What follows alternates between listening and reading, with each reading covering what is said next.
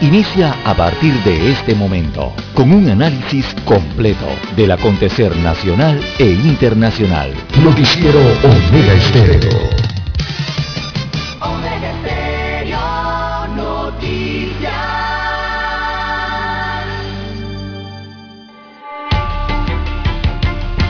A continuación, los titulares, con los hechos que son noticias hoy.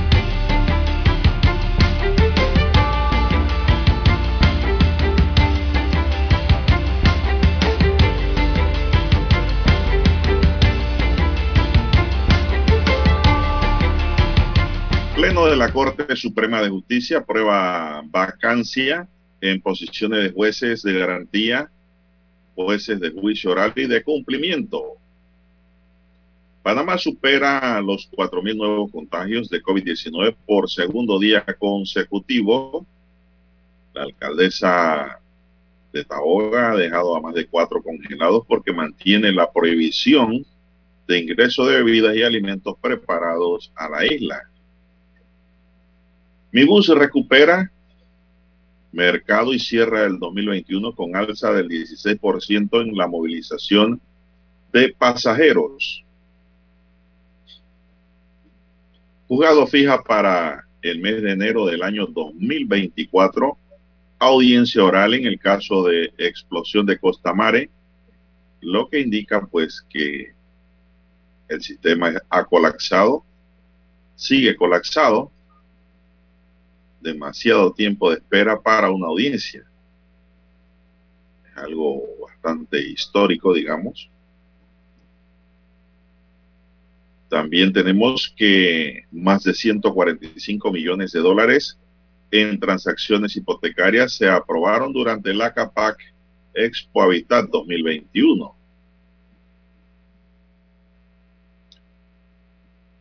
Camtur dice pandemia provocó el al turismo la pérdida de 15 mil empleos directos. Aumentan los trámites de planos y anteproyectos para la construcción de soluciones habitacionales en Panamá. También tenemos que todos los cruceros en Estados Unidos bajo investigación por casos de COVID-19. Joe Biden culpa a Trump del asalto al Capitolio. Ortega nombra nuevo embajador en Cuba, el tercero en los últimos dos meses. No se sabe por qué produce tantos cambios constantes. Ubican autos que está involucrado en un atropello fatal en la provincia de Los Santos. También tenemos, señoras y señores, que hayan arma de fuego en Zapote, de Chepo. En otros titulares para hoy tenemos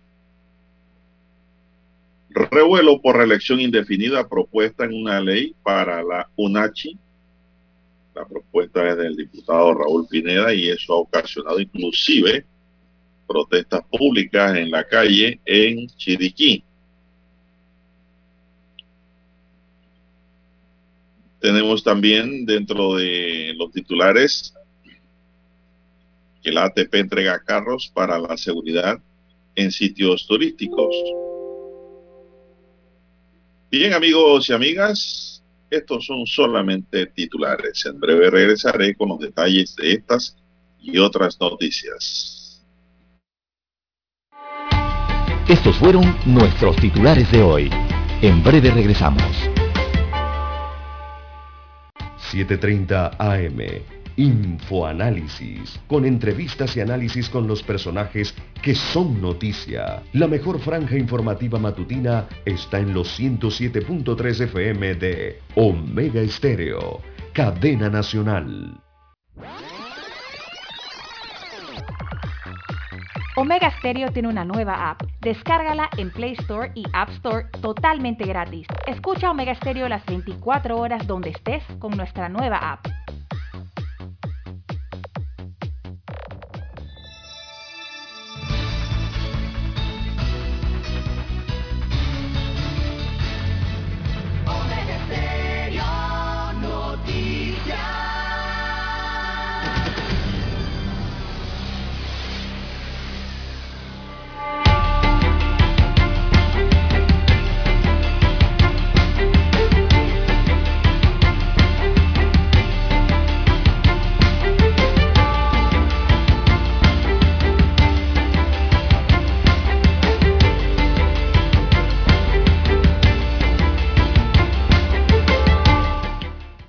Bien, amigos y amigas, muy buenos días. Hoy es viernes.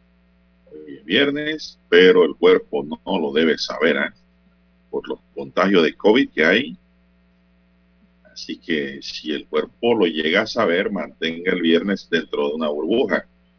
No se aglomere, no se acerque mucho a otras personas porque los números del COVID siguen subiendo. Todo sigue subiendo y parece como que esto se está saliendo de control ya. Panamá, pues registra un aumento. En el tablero de controles nos acompaña don Daniel Enrique Beto Arauz Pinto. En la mesa informativa les saluda Juan de Dios Hernández Sanmur.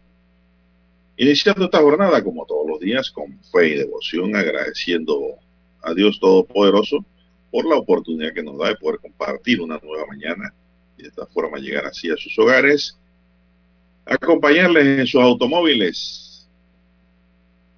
A esta hora, maneje con mucho cuidado. Pedimos también para todos nuestros oyentes que están saliendo y entrando a sus lugares laborales y para todos en general en esta mañana de viernes, salud divino tesoro no tiene precio la salud. Es un divino tesoro de verdad. Así es, no hay más tesoro que la salud. Es la primera bendición de Dios. Y en la que hay que pedir, hay que mantener, pero también debemos ayudar al Señor. ¿Cómo? Cuidándonos, protegiéndonos alimentándonos de la mejor manera posible, nada de tanta grasa, tanta azúcar, tantos carbohidratos, orden con eso, hacer ejercicios, es lo básico. Si usted no hace ejercicio, no va para ningún lado. Hay gente, sobre todo mujeres que escucho que dicen que van a dietista, que van a sitios nutricionales, que visitan especialistas, que van donde el doctor Biden que van donde van y van, pero no quieren hacer ejercicio. Entonces piensan que con dieta nada más eh, van a bajar de peso, van a fortalecer sus músculos. No. Usted tiene que hacer ejercicio, aunque sea 15 minutos, mire. Y eso lo dicen los galenos, que saben de la materia. Mínimo 15 minutos reloj bien, bien, bien ejercitados de 15 minutos una hora diario, como mínimo. Hay jóvenes, entre hombres y mujeres, que pasan 4, 5, 6 horas en el gimnasio. Wow, ellos van a desarrollar una física diferente, lógicamente, porque están quemando grasa, están metabolizando la energía en el cuerpo, están quemando los trifosfatos de adenosina, los ATP, están activando las energías cinéticas que requiere el cuerpo, en fin, están sobre todo ayudando la función fisiológica. esto estamos hablando en serio. ¿eh? La función fisiológica en el cuerpo humano es sumamente importante porque es la que le ayuda a eliminar residuos y toxinas del cuerpo. Entonces, hoy quería hablar un poquito de eso. Hay que hacer ejercicio, Dani, eso de que yo me fui caminando desde eh, Metromol, me fui caminando hasta allá a la gran estación y regresé. Pero estaba haciendo un trabajo, no. Si usted lo hace, peligrosamente, porque no hay por dónde caminar y correr en esa vía, está exponiendo uno. Y dos, si lo hace, hágalo como ejercicio, no como un, una diligencia, un mandado, una caminata por obligación de un trabajo, eso no le va a generar mucho. Le va a ayudar, sí le va a ayudar, porque hay movimiento, ¿no? Sería mezquino y mentira decir que no le va a servir, le va a ayudar en algo, pero no es lo mismo cuando usted lo hace concentrado en que está haciendo un ejercicio por su salud física, es decir, puede ir a un ritmo adecuado caminando, ver suavecito para no llegar sudado, lógicamente, si es hombre o mujer de un sitio a uno, de uno a otro, pero si está haciendo ejercicio, lo que usted quiere es sudar. Así que usted le va a imprimir velocidad y esfuerzo. Bien, pedimos amigos y amigas para todos también Que Dios nos dé sabiduría y mucha fe. Bien, eh, iniciamos el fin de semana, un fin de semana largo para muchos porque el lunes no hay trabajo, el lunes se corre el día de todo lo nacional, un día de asueto. Es decir, no hay trabajo y los que trabajan pues en el sector privado eh, cobran un salario distinto ese día. Eh, así que, en conclusión, señores, cuidémonos y pidamos a Dios y también ayudemos. Mi línea directa de comunicación para todos es el doble seis, 14 14 45. Ahí me pueden escribir en mi línea directa de WhatsApp a los amigos Nove que me escribieron allí preguntando por un asunto jurídico. Hoy les respondo. Ayer en realidad estaba muy, muy demasiado, demasiado enredado y ocupado con temas pendientes todavía rezagados del 2021, pero ya vamos actualizando el 22. Bien, don Dani, vamos a iniciar la mañana informativa. Hoy es viernes 7. Dije que era viernes, pero no había dicho la fecha. Hoy es viernes 7 de enero del año 2022.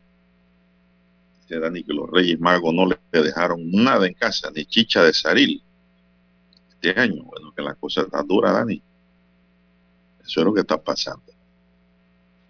Bueno, Panamá registró 6 mil, eh, perdón, 4.623 nuevos casos de COVID-19. Todavía no hemos llegado a ese número, pero sí estamos subiendo. Estamos en, 6, en 4.623 casos nuevos en las últimas 24 horas y cuatro nuevas defunciones para un acumulado de 7.449 fallecidos y una letalidad de 1.5%. Hasta la fecha, en Panamá se reportan 512.402 casos acumulados confirmados de COVID-19. La cantidad de recuperados ascendió a 478.796, de los cuales 814 se sumaron este jueves como nuevos recuperados.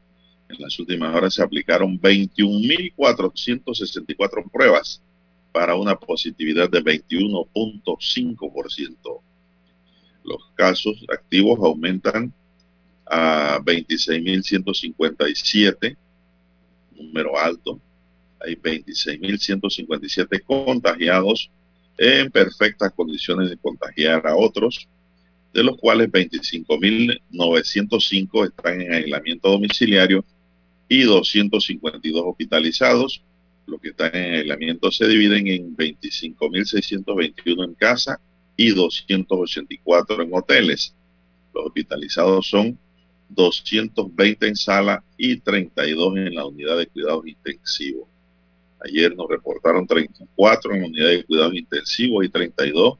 No sabemos, realmente no nos han informado si esos dos que faltan es porque fueron recuperados o ya están mejor o porque fallecieron. Pero hay dos menos en la unidad de cuidado intensivo. Y reportan pues el fallecimiento de cuatro nuevas funciones, cuatro personas. También tenemos, señoras y señores, bueno, una pausa, dice Dani, tenemos, vamos al tema de la vacunación a niños entre 5 y 11 años, pero primero vamos a la pausa. Noticiero Omega Estéreo. La mejor franja informativa matutina está en los 107.3 FM de Omega Estéreo, 530 AM Noticiero Omega Estéreo presenta los hechos nacionales e internacionales más relevantes del día. 7.30 AM. Infoanálisis. Con entrevistas y análisis con los personajes que son noticia. De 8 y 30 a 9 y 30 de la mañana, sin rodeos, con Álvaro Alvarado. De lunes a viernes, por Omega Estéreo.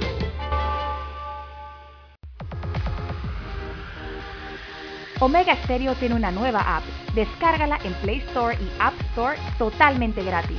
Escucha Omega Stereo las 24 horas donde estés con nuestra aplicación totalmente nueva. En centrales telefónicas, casa del teléfono es tu mejor opción. Te asesoramos y ofrecemos buena atención. Con años de experiencia trabajando para ti. La casa del teléfono, ubicados en Via Brasil y Vista Hermosa. La casa del teléfono, líder de telecomunicaciones. La casa del teléfono, distribuidores de Panasonic. Ven a visitarnos. La casa del teléfono. 229-0465. lsdtcorp.com. Distribuidor autorizado Panasonic. Para anunciarse en Omega Estéreo, marque el 269-2237. Con mucho gusto le brindaremos una atención profesional y personalizada. Su publicidad en Omega Estéreo. La escucharán de costa a costa y frontera a frontera. Contáctenos 269-2237. Gracias.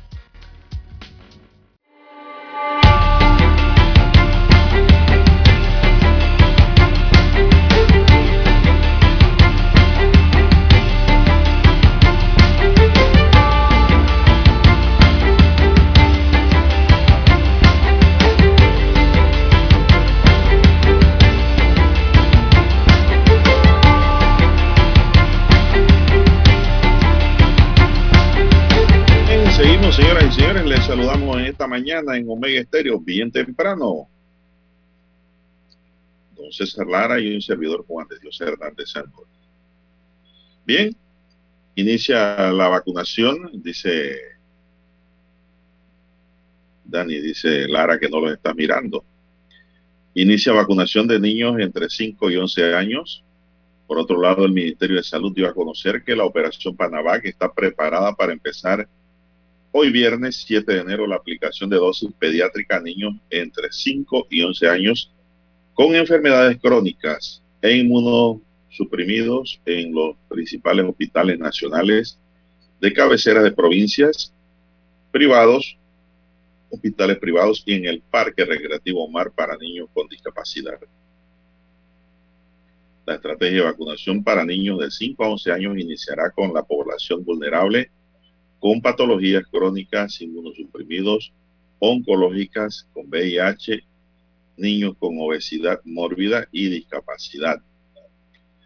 Incluye también a los niños con enfermedades cardiovasculares, insuficiente cardíaca, anemia falciforme, niños con lupus, epilepsia, artritis, niños trasplantados con cáncer de cualquier clasificación, entre otras. Las autoridades recomiendan a los padres de familia llevar a los niños con ropa cómoda que facilite la vacunación y que vayan desayunados, que hayan comido algo antes de ir para allá. Los padres deben llevar la tarjeta de vacunación y un documento de identidad del menor con cédula, como la cédula juvenil o el certificado de nacimiento. Las autoridades han explicado que entre la primera y segunda semana de enero esperan inocular un total de 25.400 dosis distintas a esta parte de la población pediátrica. En total, la población entre 5 y 11 años es de medio millón de personas. Precisamente 522.198 personas, según la estadística, hay en esa edad en Panamá. Puntos de vacunación en el área metropolitana la vacunación empezará en el Hospital de Especialidades Pediátricas de la Caja de Seguro Social, así como en el Hospital del Niño. También se desarrollará en el Hospital Susana Jones en Villalucre, el Hospital de la 24 de diciembre Lourdes San Estatos, Hospital San Miguel Arcángel, en San Miguelito y el Hospital de Chepo. Los hospitales privados que van a vacunar a niños son Pacífica, Salud, Clínica Hospital San Fernando, Hospital Santa Fe y el Hospital Paitilla. Ellos tendrán vacunación contra la COVID para esta población pediátrica. La jornada se extiende simultáneamente al Hospital Manuel Amador Guerrero en Colón. En las provincias centrales, el Hospital Aquilino Tejera en Penanomé, el Hospital Rafael Esteves en Aguadulce, el Hospital Cecilio Castillero en Chitré, el Hospital Sergio Núñez en Ocú, Hospital Regional de Azuero Anita Moreno en Los Santos, Hospital Juan Pablo Franco en Las Tablas, el Hospital de Tonosí, Los Santos, en Veragua, el Hospital Luis Chicho Fábrega, el Hospital de Soná y el Hospital de Cañazas. En Chiriquí, el Hospital Materno Infantil José Domingo de Valdía en David, el Hospital de Puerto Armuelles, mientras que Pocas del Toro, el Hospital de Changuinola, el Hospital Guillermo Sánchez Borbón en Isla Colón. En Darien, en el Hospital La Palma y Hospital Aligandí en la comarca Cuneyala. Informe de vacunación, en tanto el informe elaborado por el Programa Ampliado de Inmunización PAID reveló que hasta la fecha se han aplicado 6.410.766 dosis de la vacuna contra la COVID-19. De ese total, 3.129.595 son en primera dosis, 2.820.976 en segunda dosis, 452.444 en dosis de refuerzo y 7.751 en tercera dosis con o para pacientes inmunosuprimidos, la tercera dosis. La población meta que hay hasta hoy es de 12 años en adelante. El 90.6% está cubierta con una dosis y el 81.7% con dos dosis. ¿Qué información adicional tiene usted, don César? Bien, esos son todos los puntos eh, de vacunación a nivel nacional. Eh, clarito, la red de, hospitales de la Caja del Seguro Social y la red de hospitales del Ministerio de Salud principales en cabeceras, ¿no? Y también los hospitales regionales. Eh, es una vacunación más abierta la que se está haciendo para esta, esta temporada o esta ola, ¿no? Que viene de la COVID-19. Eh, así que hay vacunación amplia y buena cantidad de infraestructuras y sitios donde vacunar, eh, don Juan de Dios. Bueno, eh, hay que insistir en lo mismo, don Juan de Dios, para la, población. Eh, estamos en, las medidas básicas, hay que mantener las medidas básicas, ya la población la sabe y la debe saber después de dos años. Eh, y sobre todo el tema del este que viene, ¿no? Porque como la ola está subiendo, viene el tema de las exposiciones y los contactos, y el tema de lo que es la cuarentena y el tema de lo que es también el aislamiento. Eh, hay que estar claros en ese sentido, ¿no? Así que es como un leve reprise, un leve repaso, lo que hay que hacer la población en cuanto a la exposición o contacto que son todas las personas que han estado en cercanía con algún positivo de COVID-19. El contacto cercano, sobre todo, aquel eh, eh, que ha estado con alguien positivo con más de, o, o, por un tiempo mayor de 15 minutos de forma continua, ¿no? En un día. Entonces el contacto cercano guarda cuarentena cinco días y se hace la prueba. Si no presenta síntomas negativos se libera. Eh, si es positivo inicia entonces el aislamiento. Eso para los contactos cercanos. Si presenta síntomas entonces antes de cinco días eh, se le adelanta una prueba y si el resultado es negativo eh, se repite al quinto día del contacto si es positiva, entonces inicia aislamiento de 10 días. Eh, el aislamiento, recordemos, es el tiempo que guarda todo positivo a COVID-19 para no contagiar a más nadie. Eh, por ejemplo, aquí ya recordemos el decreto del MINSA que exige unos 10 días eh, para este tema del aislamiento y, no requiere nueva prueba, ¿no? En cuanto a la cuarentena, el periodo que guarda una persona es el periodo que guarda una persona que, ha estado en contacto con algún positivo de COVID-19 para saber si se contagió. Para eso es la cuarentena. Son cinco días desde el último contacto. Si no presenta síntomas, eh, se hace prueba. Si es negativa, se libera. Si es positiva, inicia entonces el aislamiento. El detalle aquí también es que si presenta síntomas antes de cinco días, eh, se debe adelantar la prueba, lógicamente. Así que es importante que los pacientes en cuarentena se mantengan con mascarilla. Es importante y bien ajustada, bien colocada esa mascarilla. Para eso, eh, eh, esto es en caso de ser positivo, ¿no? lógicamente para contagiar lo menos posible a otros que también están en cuarentena en la misma casa o, con el mismo contacto cercano. Así que son bastante claros, entonces eh, lo, que, lo que hay que hacer, ¿verdad? O lo que hay que recordar, eh, si se está eh, o, se ha estado en contacto cercano con una persona positiva de COVID-19 y también lo que hay que hacer si se es una persona positiva de COVID-19. Así que parte entonces de las recomendaciones que hay que recordarle a la población, mantener las medidas de bioseguridad, ya todos las conocemos, no creo que sea necesario repetirlas tanto. Eh, y bueno, el tema de los síntomas, ¿no? que eh, han, sido bastante claras las autoridades y los científicos, muy claros en el tema de que son síntomas similares a un resfriado con el tema de la variante Omicron específicamente. Eh, da dolor de cabeza, fiebre, le da mocos, tos, dolor de cuerpo, esa, esa picazón en la nariz, ¿no? Eh, son los síntomas básicos entonces que le da a usted eh, y que hay que saber diferenciar, ¿no?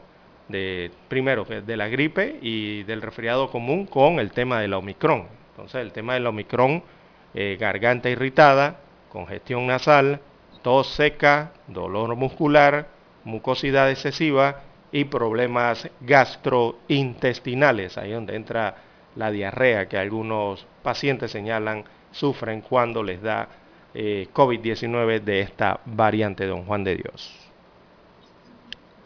Bueno, eso es lo que hay, don César. Eh, hay que cuidarse mucho. Eh, los números están subiendo, de verdad que sí. Si usted lleva una estadística de todos los días, los números van subiendo y no hay que contagiarse lo el, norte, porque usted no sabe cómo el COVID le vaya a pegar. Y para cuidar el sistema de salud, ¿no? Eh, que es lo otro, que no, no vaya a tener esa cantidad de pacientes y, pueda colapsar. Recordemos que estamos en enero y enero del enero fue el mes del año 2021 que pasó, fue el mes de los récords en pandemia. En los días de enero es donde están todos los récords. Ya ayer eh, recordemos el récord, eh, pero para el año 2021 fue de 5.186 casos diarios ese récord se mantiene todavía del año pasado, el día 6 de enero, eh, porque no ha llegado para este 2022 ese límite de casos diarios. Pero sí, vendrán eh, allí otros récords que le estaremos dando eh, durante el mes, ¿no? el recorderis de más o menos cuántos récords fueron. Bueno, pero estamos en el mes de enero, don César, el mes de los cítricos. Hay mucha naranja, Así es. mucho limón, mandarina, japonesa, mucha toronja, mucha, mucho limoncillo, como se le conoce al ese limón lima. Eh, es decir, hay mucha vitamina C, entonces hay que alimentar el cuerpo, hay que hacer bastantes chichas con poca azúcar y usando estos cítricos para reforzar el cuerpo contra cualquier corona. Y no se olvide también de seguir tomando, Lara, su sopa. Con muchos ingredientes. con muchos ingredientes, muchos vegetales. Entre más le echa, mejor. cuerpo. Y si usted tiene COVID, pida que le hagan sopa para que lo rehabilite lo, antes posible también. Así es. Si no tiene, lo va a ayudar. Claro. Muchísimo. Está alimentando el sistema inmunológico del cuerpo. Bueno, vamos a hacer la pausa, don Dani, y regresamos en breve.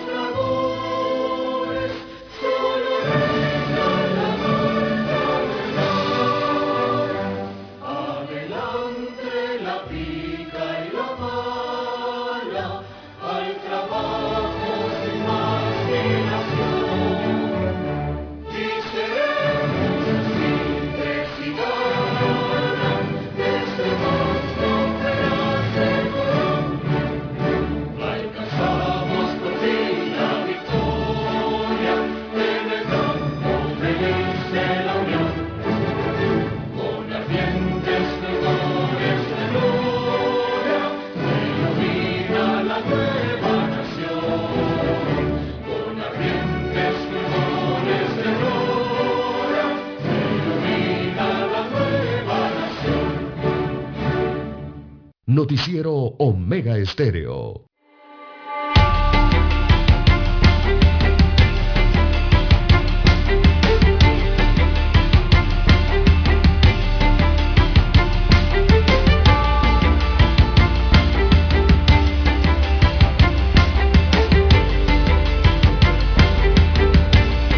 Bueno, seguimos. Eh, bueno, César, me escribe aquí un oyente. Sí. Eh, escribe, pero no me habla de COVID, me habla de otro problema que tenemos que solucionar en, en el país. Y tienen que solucionarle a los miembros de gobierno, miembros que están para eso, los que están en el poder político. Y dice este oyente del C328, buen día, señor Juan de Dios. Quisiera que lo mencionara, dice, detrás de aduanas, la calle que va al domo está haciendo una zanja en los dos paños. No es un hueco, es un hundimiento que se está haciendo allí y no sé qué está esperando el MOB. Si existe en Panamá, que hagan algo por ese problema que se está dando allí. Así que es una queja para que el MOB tome carta en el asunto de bastantes quejas que hay, pero este hundimiento hay que repararlo, pero eh, lo antes posible. Muchas calles en Panamá, don César, se han hundido en los últimos cinco años, se han quebrado todas. ¿Sabe por qué? Por la nueva ruta del Metrobús. Sí, evidentemente el peso, ¿no? Las toneladas. Así, el Metrobús, por ejemplo, ha quebrado todas las calles en San Antonio, Brisas del Golf, eh, Cerro Viento, y también estas barriadas que están bien atrás de San Antonio, que ahora mismo se me escapa de la memoria el nombre. Bueno, todas esas barriadas tienen las calles quebradas, Lara, quebradas y hundidas por las rutas del Metrobús que pasa por ahí. Esas calles no fueron diseñadas para equipos pesados. Eran para equipos livianos de la gente que compraban sus casas en esta barriada y tenían su carrito o se servían del servicio de taxis pero con la llegada del Metrobús, todo eso está quebrado. Donde usted toma una vía, eso pareciera que va galopando a caballo. Eso, no sé. ¿Qué va a hacer el MOD para decirle al Metrobús, oiga, ustedes usted han quebrado la vía, ayuden, ¿eh? Tienen que ayudar con el presupuesto. Si es que el MOD la va a reparar también. Porque son calles interbarriales. Y tal vez mucha gente ni se ha dado cuenta de eso y menos lo que usan el Metrobús. Pero es una realidad que se está viviendo en Panamá, en el área esta y en otras áreas de la ciudad capital. Sí. Y ahí se refieren a la aduanas. misma vía transímica o tumba muerto, Juan Díaz, todas están rotas y quebradas, pero Sí, en el, eso se debe a la llegada del Metrobús, Lara. del interior ni hablar, pero la calle que habla la oyente es la donde está aduanas, ¿no? Las antiguas instalaciones de aduanas. Se refiere a esa, ¿no? Sí, Esa es la Sí, calle sí, Ascanio, ahí- ahí- esa es la Ascanio Villalaz, la que va por allá atrás. hay un hundimiento. Y, Es verdad, yo he pasado por ahí. Y en su momento, don Juan de Dios, esa calle era la que albergaba las instalaciones centrales del Ministerio de Obras Públicas. Qué casualidad, ¿no? Eh, allí me parece que en esas instalaciones todavía hay algunas oficinas administrativas del, del MOP. Y mire usted que el hundimiento de esa calle y que está afectando a los conductores y a los transeúntes, eh, bueno, es precisamente allí la calle que recibe para las instalaciones del MOP o parte de sus instalaciones. Increíble, ¿no? Bueno, dicen que este verano van a meterle la mano en serio a todas las calles. Esperemos que sea cierto. ¿eh? Yo no quiero llegar a abril y a junio sin las calles, con las calles sin reparar. Así Espero es. que se cumpla lo que han dicho. Sí, y, que no, y que no pase lo que ha pasado los dos años anteriores, que los proyectos han pasado de continuidad, o sea, hacen el presupuesto, establecen el proyecto, no se, re- no se ejecuta el proyecto en el año y lo pasan de continuidad para el siguiente año con el mismo presupuesto. Y se la han pasado en eso. Bueno. Bueno, eh, a- eh, motivos se señalan por tema de la crisis eh, sanitaria en el país. Pero la verdad, don Juan de Dios, es que yo veo que todos los países en el planeta eh, han seguido construyendo sus calles y rehabilitando sus calles. Es más, han aprovechado que hay menos circulación de vehículos y menos movilidad para realizar esos trabajos. Pero bueno, cada país toma sus propias decisiones. Adelante. Eh, la verdad es que, eh, imagínense, don César, aquí pasando otra materia que el judicial fija para enero de 2024 una audiencia oral en el ah. caso de la explosión en Costamare. 24 días. Para enero de 2024. O sea, dos años. Quiere, decir que este sistema penal acusatorio que le han dicho que es ágil, dinámico, efectivo, ha fracasado ya. Oiga, eso está muy lejos, don Juan de Dios, para una audiencia. y por un tema culposo por un tema culposo que no lleva ni tantos uh. tomos en la carpetilla. La jueza de garantía del primer eh, circuito judicial de Panamá, Luzmila Jaramillo, dictó auto de apertura a juicio contra tres ciudadanos. El juicio oral del caso por la explosión de gas en Costamare, que provocó la muerte de un menor de edad, empezará el 2 de enero de 2024 casi cinco años después de ocurridos los hechos y bajo la norma del sistema penal acusatorio. Y usted, cuando a mí me dieron 2024, yo pensé en el rezago del sistema mixto, pero es del sistema penal acusatorio. Sí, sí, está muy la jueza garantía. Ahora, quiero aclarar, esto no es culpa de la jueza, ¿eh? porque muchos pensarán, sí, pero es la jueza. No, es el sistema. El cuadriculado está lleno de audiencias ya, previamente. ¿Por qué? Porque el sistema colapsado. La jueza de garantía dictó auto de apertura a juicio en contra de tres ciudadanos, dos hombres y una mujer, acusados por la presunta comisión del delito contra la vida e integridad personal en homicidio culposo y lesiones culposas agravadas, es decir, homicidios no intencionales. La jueza Jaramillo dictó el auto de apertura a juicio contra MTS Administration Total SA, representada por James Holguín, además de las personas naturales Heriberto Garzón y Abraham Pinto. Previo a dictar el auto de apertura a juicio, la jueza de garantías admitió al fiscal de homicidio y femicidio Julio Campines un total de 44 pruebas entre testimoniales, periciales y documentales. La explosión de gas ocurrió recordemos, una tarde en el PH Costamares Sur, apartamento número 2, piso 2 de la Torre 7 en la provincia y distrito de Panamá el 31 de mayo de 2019 en Don Bosco. Sí, muy recordado. Eso está ahí al lado del corredor sur. Sí. El bebé, que presentaba quemaduras en un 86% de su cuerpo, no logró sobrevivir a este accidente. Por eso se La madre Karina Lima y su hijo de 5 años que tuvieron quemaduras en un 90% y un 70% fueron ingresados en hospitales estadounidenses para una mejor atención de salud. El Ministerio Público explicó en una nota que se dio una deflagración producto de un escape de gas a consecuencia que ese mismo día la administración del complejo departamental abrió la llave de gas del apartamento en mención para que su propietario lo habitara nuevamente, tarea que realizó sin guardar las medidas o protocolos de seguridad que deben caracterizar dichos procedimientos, aunado a que no contaban con la idoneidad necesaria para dicha labor. La audiencia de fase intermedia duró dos días y culminó el miércoles 5 de enero de 2021. El órgano judicial detalló que a la querella eh, representada por Marquel Mora, quien se adhirió al Ministerio Público, eh, también le fueron admitidas un total de seis pruebas periciales, en tanto, los defensores particulares, Abilio Batista, Jerónimo Mejía y Jocelyn Levy, le fueron admitidas 15 pruebas testimoniales, 3 periciales y 10 pruebas documentales.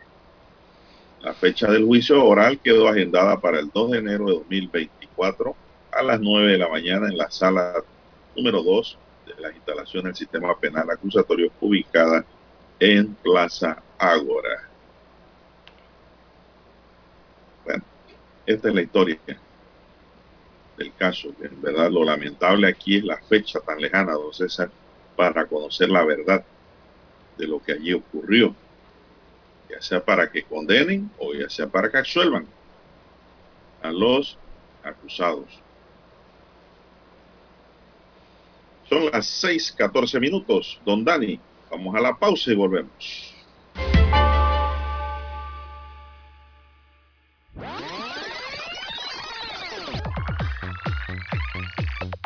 Omega Stereo tiene una nueva app. Descárgala en Play Store y App Store totalmente gratis. Escucha Omega Stereo las 24 horas donde estés con nuestra aplicación 100% renovada.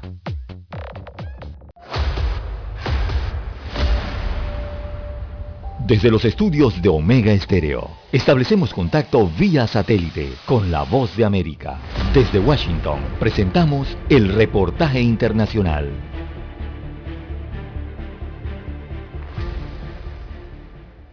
Ante el creciente número de casos de COVID-19 que sigue apareciendo día tras día, autoridades de salud estadounidenses instaron a los padres de niños de 12 a 15 años a recibir la dosis de refuerzo a partir de hoy, luego de que un panel científico independiente aprobara la recomendación debido a la alta y rápida transmisibilidad de la variante Omicron. Hasta ahora, la dosis de refuerzo estaba autorizada para los estadounidenses mayores de 16 años. Sin embargo, ahora está disponible para el rango de 12 a 15 años en una semana de reinicio de labores escolares en varios estados del país. La directora de los CDC, la doctora Rochelle Walensky, destacó la importancia de la vacunación, pero también de mantener actualizadas las vacunas de los más jóvenes y a través de un comunicado de prensa dijo textualmente, es crucial que protejamos a nuestros hijos y adolescentes de las infecciones del COVID-19 y las complicaciones de una enfermedad grave. Y añadió que la labor de los padres en este proceso es importante, recalcando que esta dosis de refuerzo brinda una protección óptima contra el COVID-19 y la variante Omicron.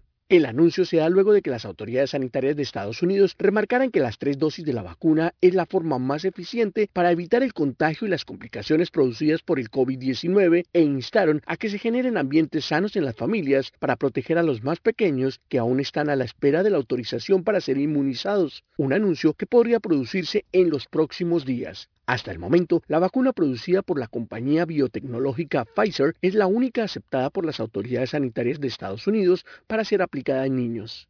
Héctor Contreras, Voz de América, Washington.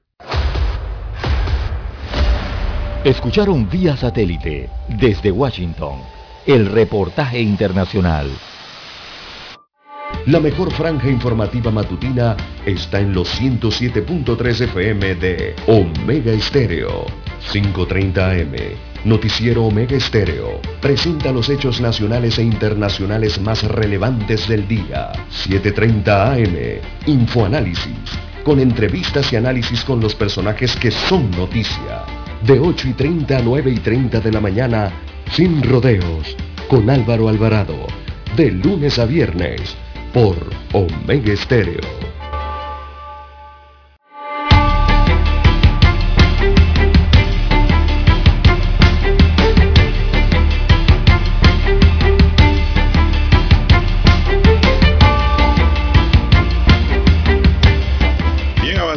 ¿Qué hora tenemos, César? Bien, las 6.19, 6.19 minutos de la mañana en todo el territorio nacional. Bueno, aunque usted no lo crea, se mantienen las prohibiciones en Isla Taboga para los visitantes que deseen llevar bebidas y alimentos preparados. Así lo reiteró la publicación el jueves, ayer, eh, del decreto alcaldicio del 3 de enero de 2022, publicado en Gaceta Oficial. El decreto firmado por Magali Ricor, alcaldesa de Taboga, provincia de Panamá deroga los decretos del 2 de febrero de 2017 y del 11 de diciembre de 2021. Ambos prohíben a los visitantes de Taboga el transporte e ingreso de coolers con bebidas alcohólicas, bailas o envases con alimentos preparados. Ahora el decreto detalla que también se prohíbe la entrada a la isla y sus alrededores de otras bebidas en envase de vidrio para su preparación o cocción, para su consumo personal o para la venta en las playas. Cambió dos palabritas. Lo que hicieron fue ampliarlo, Lara. Sí, con el cambio de dos palabras allí ampliaron la situación. El incumplimiento del anterior artículo podría acarrear multas de entre 50 y 100 dólares y el decomiso de los bienes. En este nuevo decreto no aparece el artículo segundo del decreto alcaldicio de diciembre de 2021 que regula el horario de operatividad de los establecimientos comerciales y actividades nocturnas en el distrito de Taboga y su corregimiento Taboga Cabecera, Toque Oriente y Occidente, en el que quedará regulado hasta las 3 de la madrugada. El pasado decreto indicaba que aquellas personas naturales y jurídicas que incumplan con lo dispuesto en el artículo segundo serían sancionados con multas de entre 200 con multa de 200 dólares y de reincidencia en la infracción, la multa sube a 500. Y la clausura del permiso de operación. Los dueños, administradores de establecimientos de actividades nocturnas podrán permanecer en su sitio de trabajo sin atención al público y cese de su equipo de sonido para realizar la actividad de limpieza del lugar y áreas comunes a su local comercial o donde se realice la actividad nocturna. Con la actualización del decreto firmado por RICOR quedan autorizados los jueces de paz, la Policía Nacional, inspectores municipales y los diferentes establecimientos de seguridad que conforman los servicios eh, Nacional Aeronaval y el Cuerpo de Bomberos de la República de Panamá. Las multas de que trata este decreto alcaldicio deberán ser canceladas al Tesoro Municipal inmediatamente después de impuesta la sanción, don César. si la persona no tiene dinero, ¿será que lo dejan encerrado, don César? lo más probable.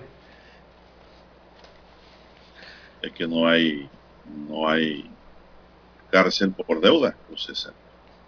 Eso es inconstitucional.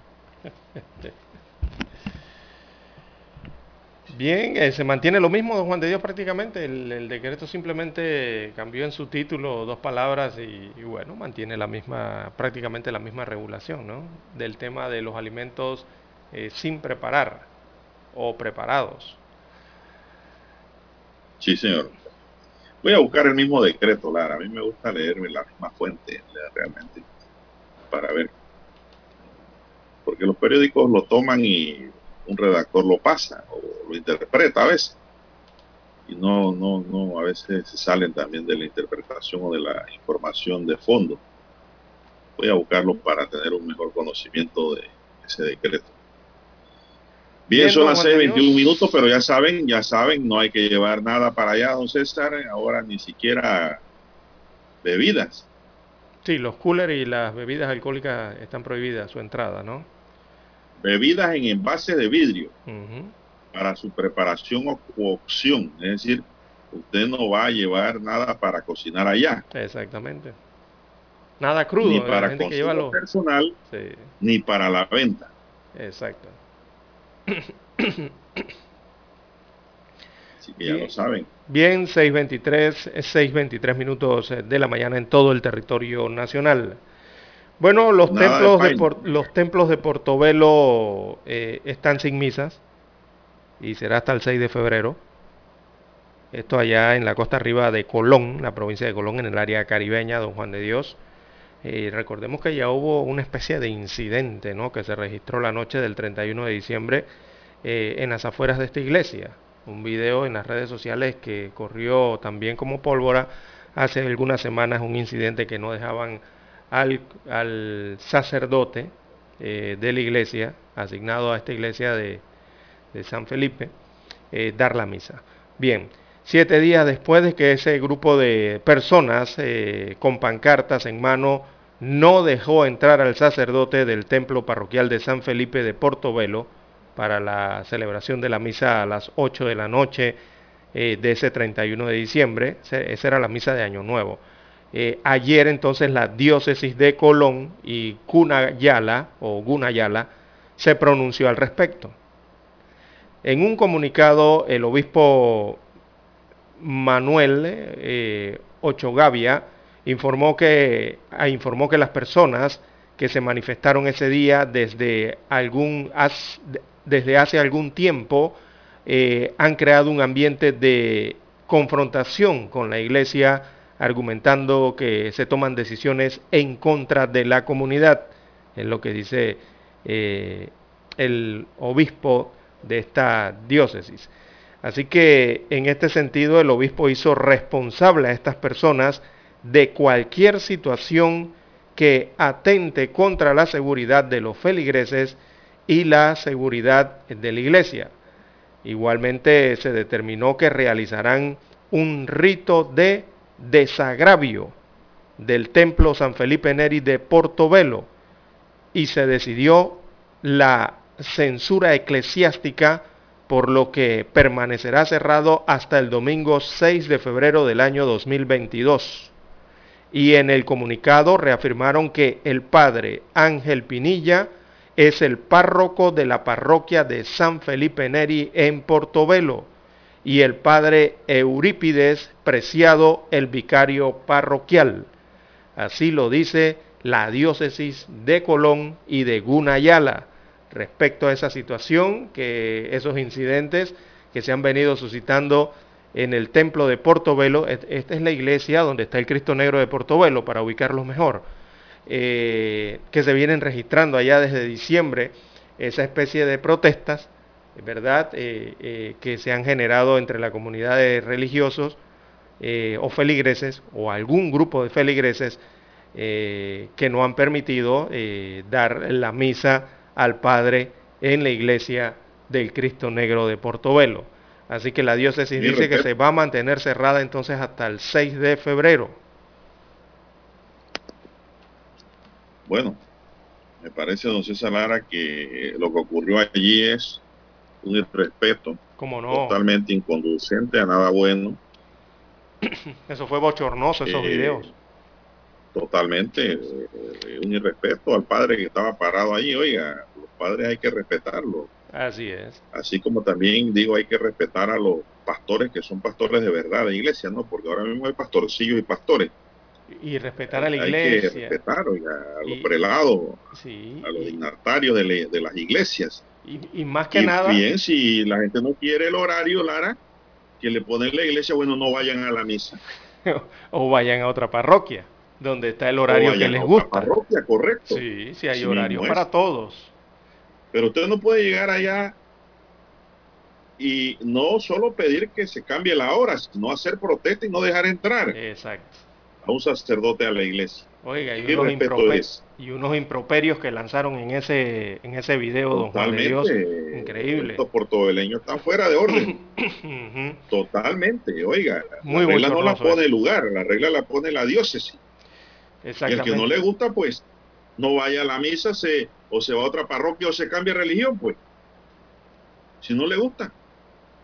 Es la realidad, Lara, que hay que vivir. En este país todo es un desorden. Por eso es que vamos como vamos. Y, no hay respeto por, nada y cada día se pierde más todavía el poco respeto que queda. Es que hay que respetar la misa, don Juan de Dios. Eh, hay que, recordar que la misa, dentro de la misa o la misa prácticamente es un sacramento. Hay varios sacramentos y uno de ellos es ese, la misa donde se da la Eucaristía. La Eucaristía es un sacramento y eso hay que respetarlo los que con los que siguen a la religión católica, ¿verdad? Así como el matrimonio, como el bautismo, como la primera comunión, ¿verdad? Todos estos sacramentos. Bueno, la Eucaristía es uno de ellos y hay que respetarlo, eso se lo decimos allá a los amigos oyentes en Portobelo y eh, ya en, semanas anteriores recordemos que se habían dado las directrices eh, para realizar esas misas y el resto de las misas, ¿verdad?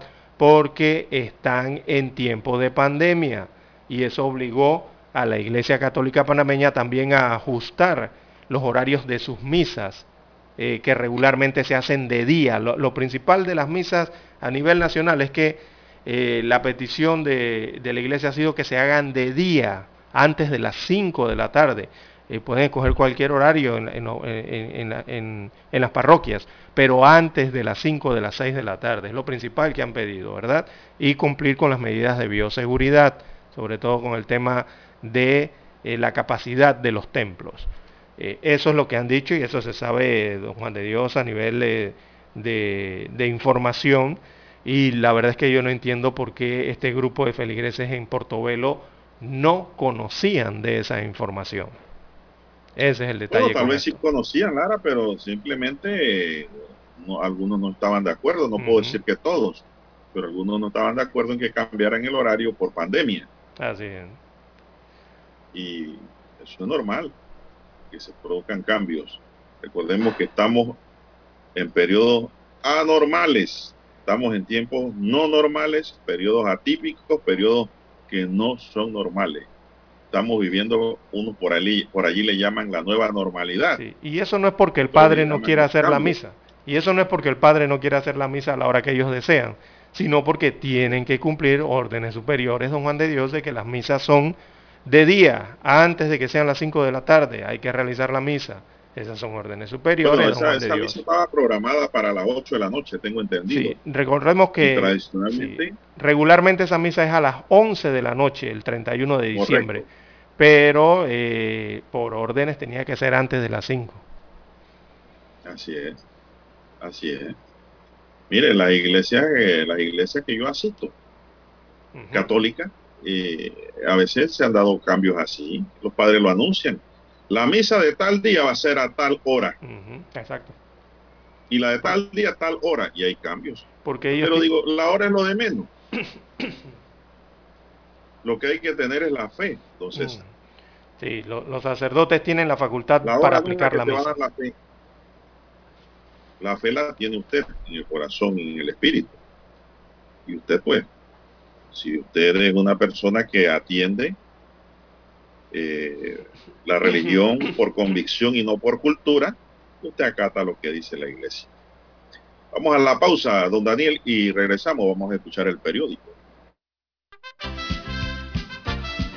Infoanálisis. De lunes a viernes, de 7 y 30 a 8 y 30 de la mañana por los 107.3 FM de Omega Estéreo. Con Guillermo Antonio Adames, Rubén Darío Murgas y Milton Enríquez. Infoanálisis, el programa para gente inteligente como usted.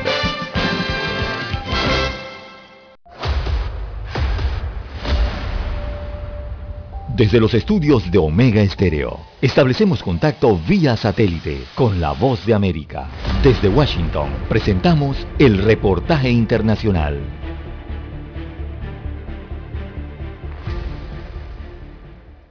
El regulador de privacidad de datos de Francia, la Comisión Nacional Informatica y Liberté, CNIL, dio a conocer que multó a Google con un récord de 150 millones de euros, unos 169 millones de dólares, por dificultar que los usuarios de Internet rechacen los rastreadores en línea, conocidos como cookies. Facebook, de Meta Platforms, también fue multado con 60 millones de euros por la misma razón, dijo la comisión. El consentimiento previo de los usuarios de Internet para el uso de cookies, pequeños fragmentos de datos que ayudan a crear campañas publicitarias digitales específicas, es un pilar clave de la regulación de privacidad de datos de la Unión Europea y una de las principales prioridades de esta Comisión francesa. En su declaración, el organismo de control dijo que había descubierto que los sitios web facebook.com, Google Francia y youtube.com no permiten el rechazo de cookies fácilmente, citando la plataforma de transmisión de video de Google. La CNIL dijo que las dos empresas tienen tres meses para cumplir con sus órdenes o recibir una multa adicional de 100.000 euros por cada día de retraso. La comisión añadió que si bien Google y Facebook proporcionan un botón virtual para permitir la aceptación inmediata de cookies, no hay un equivalente para rechazarlas tan fácilmente. Alejandro Escalona, Voz de América, Washington. Escucharon vía satélite desde Washington el reportaje internacional. Omega Estéreo, 24 horas en FM Estéreo.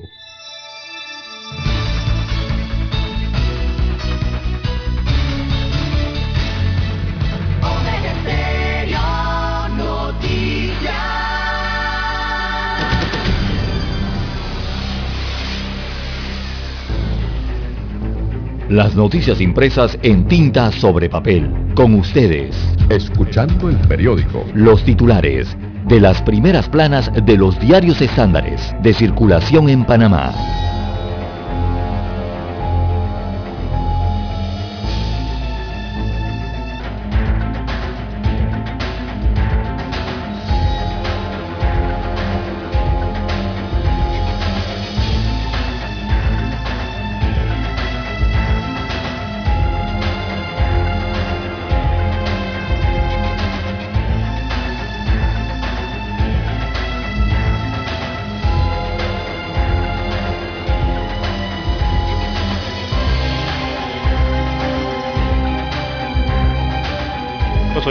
Diario La Prensa titula para hoy, repudia en el informe político del Contralor General de la República, eh, Gerardo Solís.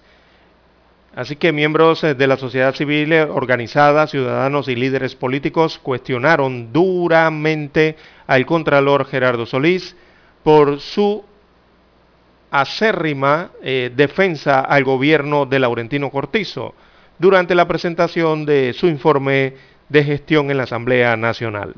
Voces como la de la, vemos aquí, del diputado independiente Gabriel Silva, eh, aseguraron que el Contralor no rindió cuentas, sino que fue al legislativo a hacer política y a defender y promover al gobierno. Además de justificar el incremento de la planilla estatal, Solís le echó tierra a escándalos surgidos en medio de la pandemia como la intención de compra por parte de la Presidencia de la República de ventiladores como, con sobreprecios y la construcción del hospital eh, modular. Recordemos que Gerardo Solís fue nombrado en la Contraloría General de la República por una Asamblea Nacional controlada por el PRD, agrupación a la que perteneció. Bien, el diario La Prensa también titula para hoy emisiones por, por 44.8 millones de dólares esperan eh, sacar ventaja con ley turística. Es un reporte en la página 1B de la sección de económicas. Destaca que la sociedad de Playa Escondida Beachfront, en la que participa como apoderado Alfredo Alemán Miranda, espera emitir 44.8 millones de dólares en bonos turísticos que se acogerían a la polémica ley de incentivos turísticos. En más títulos del diario La Prensa, solo el 12% de la población meta tiene dosis de refuerzos. Esto es en el tema de la pandemia, así que los datos del el PAI, que es el programa ampliado de inmunizaciones, muestra en sus estadísticas que solo el 12% de la población meta eh, eh, cuenta con su dosis de refuerzo contra la enfermedad de la COVID-19. Esto con todo y que Panamá redujo el tiempo para la aplicación de las dosis de refuerzo de seis meses a tres meses el pasado 21 de diciembre del 2021 con la finalidad de que la población se aplicara esta dosis y reducir el impacto de la denominada variante Omicron bueno, solamente ha ido el 12% de la población. Eh, la población meta es de 3,4 millones de habitantes. O sea, esa es la que tiene mayor de 12 años de edad, 3,4 millones de habitantes, que son los que necesitan el refuerzo. Bien, también aumentan los hisopados, eh, han pedido un uso discrecional de las pruebas. Eh, aparecen declaraciones del pediatra infectólogo eh, Xavier Saint Llorens, eh, él subrayó ayer que ante la alta demanda de las pruebas para detectar la COVID-19, el MINSA debe definir a quién hacer los test. Importa más el diagnóstico que personas de riesgo, dijo el especialista, quien cree que sería bueno permitir la entrada y venta a bajo costo de pruebas rápidas. Sí, porque esa es una gran pregunta. Eh, ¿Por qué en Panamá no hay pruebas rápidas eh, de venta en las farmacias o en los supermercados y todo esto, como hacen el resto de los países? Eh, eso tiene un porqué, ¿no? mucho es el tema de los resultados falsos que arrojan estas pruebas rápidas. Pero bueno, eso primero tienen que analizarlo las autoridades para autorizarlo. Bien, 53.5 millones de dólares para contrato llave en mano en el Chorrillo. Eh, se trata de una rehabilitación. El contrato llave en mano en proceso de licitación por parte del Ministerio de Obras Públicas MOB para la rehabilitación de 24 calles en el corregimiento del Chorrillo tiene un precio estimado de 53.5 millones de dólares. Así que la empresa seleccionada eh, tendría 1.095 días para ejecutar el proyecto que también incluye reparación de drenajes pluviales, modernización de la red de agua potable y la construcción de dos parques y mejoras. Así que el MOB tiene proyectado licitar 25 contratos con financiamiento incluido, obras que representarían una inversión de 1.160 millones de dólares, contratos con financiamiento incluido. Eso vendría significando, me parece, que serían asociaciones público-privadas. Bien, en más títulos para la mañana de hoy del diario La Prensa, tenemos en deportes la Liga Micro Kiwani cierra la temporada de fútbol. También hay una opinión, resistencia al conocimiento. Esta es la opinión de Pedro Vargas, hoy plasmada en la página 6A del diario La Prensa. En la sección Vivir Más, eh, Fundación abre convocatoria de becas para carreras STEM. También para hoy el diario La Prensa titula a nivel internacional Vigilia por la Democracia. Esto se registró en Washington a un año del ataque al Capitolio. Eh, la presidenta de la Cámara de Representantes de los Estados Unidos de América, Nancy Pelosi, y el líder de la mayoría del Senado, Charles Schumer, eh, junto a legisladores y personal del Congreso, participaron en una vigilia eh, para conmemorar el aniversario del ataque del 6 de enero del año 2021 al Capitolio. Hace un año, partidarios del entonces presidente Donald Trump atacaron el edificio en un intento de frenar la confirmación de los resultados de las elecciones de noviembre del año 2020. Así que acompaña el texto una fotografía que muestra la vigilia de estos eh, legisladores y el personal del Congreso en las escalinatas de esta infraestructura en Washington. Bien, amigos oyentes, son los títulos eh, que presenta para hoy el diario La Prensa. Eh, pasamos ahora a la lectura de los principales titulares que tienen portada el diario La Estrella de Panamá. Bueno, la estrella de Panamá para hoy tiene un titular central que dice los grandes desafíos para Panamá en 2022, vistos por economistas, con una fotografía del centro de la ciudad. Dentro de los desafíos también está la generación de empleos, la vacunación, la transparencia, sacar al país de las listas grises y negras, mantener el control de los contagios de la COVID-19 buscar una solución a los problemas de la caja de seguro social y la preservación de la calificación de riesgo y de la inversión extranjera que permitan dinamizar la economía y la empleabilidad en el país, concluyeron los economistas. En otros titulares tenemos también para hoy. Judicial fija para enero de 2024 audiencia oral en el caso de explosión de Costamare Pleno de la Corte aprueba vacancia en posiciones de jueces de garantías, de juicio y de cumplimiento. Panamá supera los 4.000 nuevos contagios de COVID-19 por segundo día consecutivo. Alcaldesa de Taboga mantiene prohibición de ingresos de bebidas y alimentos preparados. Mi bus recupera mercado y cierra el 2021 con alza del 16% en la movilización de los pasajeros. También hoy el diario La Estrella tiene más datos de futbolistas jóvenes muertos por ataques del corazón en los últimos meses. También hay un reporte de los 58 años de la gesta del 9 de enero de 1964, así como también un reportaje de la mujer que escaló el Everest de la justicia. En otros titulares, más de 145 millones de dólares en transacciones hipotecarias se aprobaron durante la CAPAC Expo Habitat 2021. Educación y empleo, grandes retos para el 2022, dice Samuel Moreno. Camtur, pandemia provocó el turismo, al turismo la pérdida de 15 mil empleos directos. Esto lo dice el, el Camtur. Aumentan los trámites de planos y de proyectos para la construcción de soluciones habitacionales en el país. En los deportes dice hoy la estrella Johan Manotas García con planes de peleas ante españoles Lejarraga y García.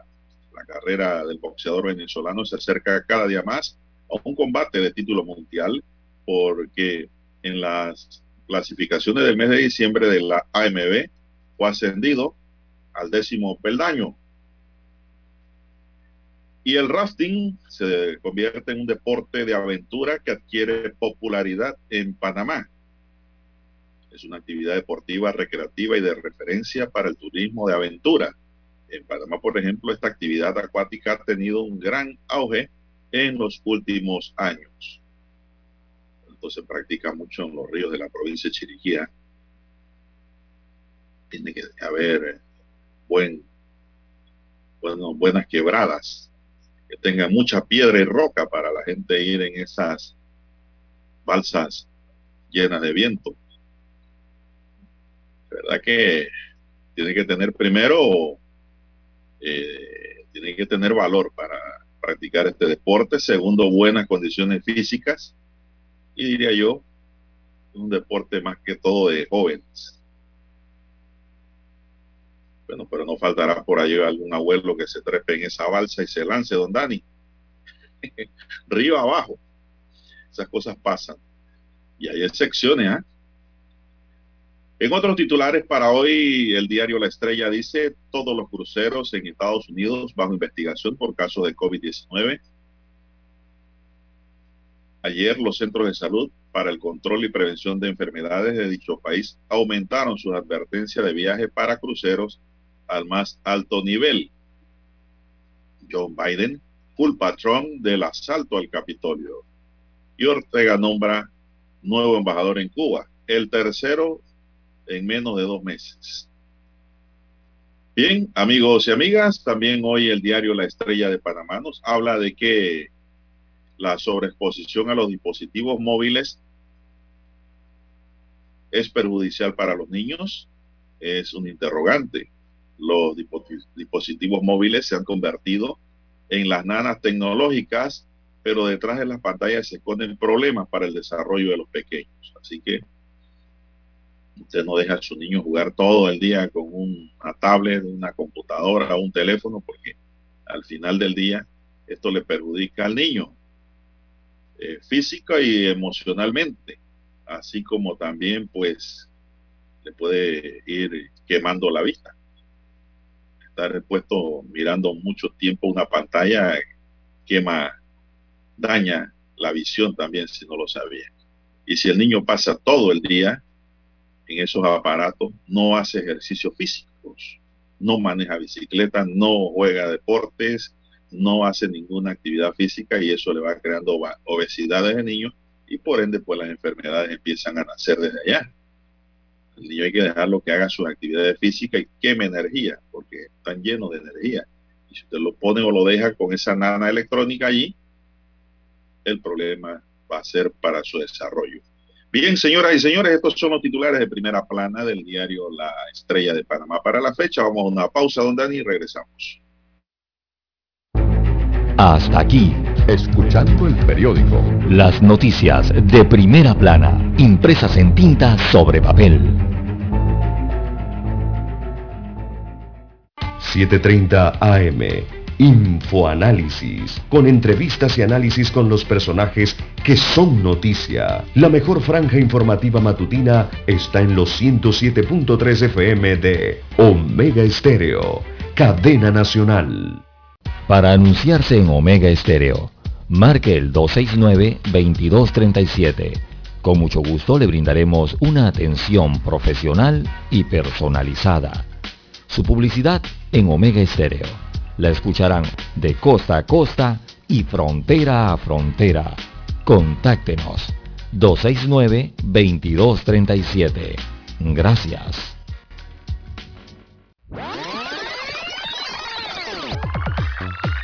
Omega Stereo tiene una nueva app. Descárgala en Play Store y App Store totalmente gratis. Escucha Omega Stereo las 24 horas donde estés con nuestra nueva app.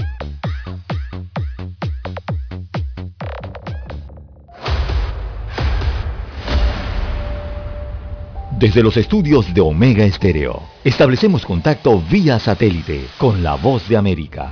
Desde Washington, presentamos el reportaje internacional.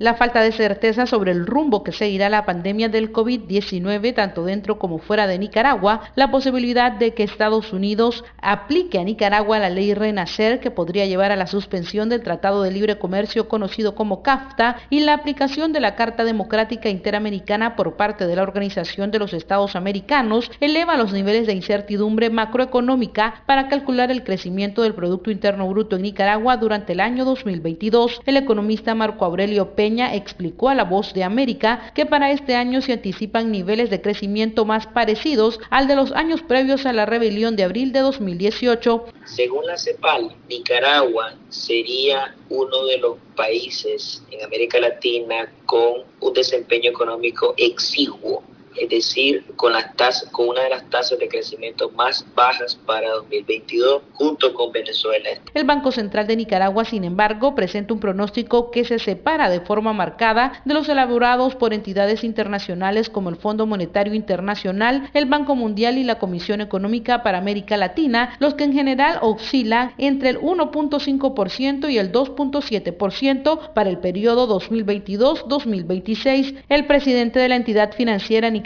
Ovidio Reyes presentó las proyecciones a medios oficiales. Para el 2022, el Banco Central de Nicaragua estima un crecimiento económico de entre 3,5 y 4,5% y una inflación estimada en un rango de entre 2,5 y 3,5%. En tanto, la variable china todavía no entra en la ecuación de la economía nacional de Nicaragua, que le permitió al Banco Central pronosticar que el Producto Interno Bruto crecerá entre 3.5% y 4.5% en 2022. La razón por la que no entró es porque la decisión de abandonar a Taiwán para acercarse a China es muy reciente, pero también porque no hay certeza de que el apoyo financiero del nuevo socio sea realmente significativo. Daliana Ocaña, Voz de América, Nicaragua.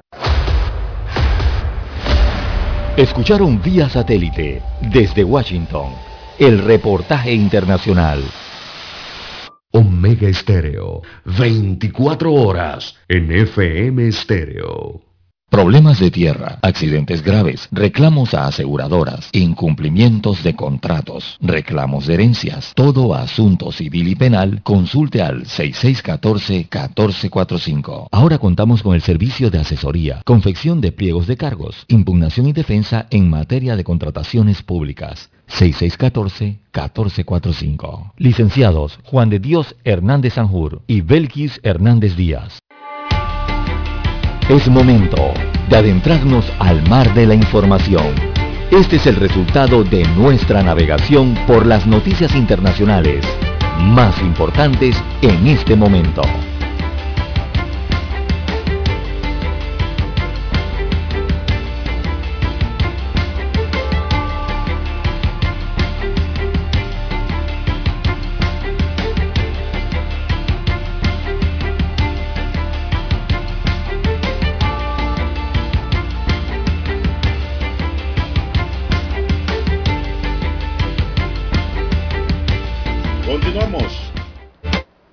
Tenemos, don César, ya? Bien, las 6.53 minutos eh, de la mañana en todo el territorio nacional. ¿Qué hay de relieve a nivel internacional fuera de fronteras? Bueno, tenemos, amigos y amigas, que todos los cruceros que están operando en Estados Unidos con pasajeros están bajo investigación de las autoridades sanitarias tras reportar contagios de la COVID-19 en la última semana debido al repunte de la pandemia por la cepa Omicron. Según el reporte actualizado de la pandemia publicado en los Centros para el Control y Prevención de Enfermedades de Estados Unidos, al menos 94 cruceros se encuentran hasta este jueves bajo indagación.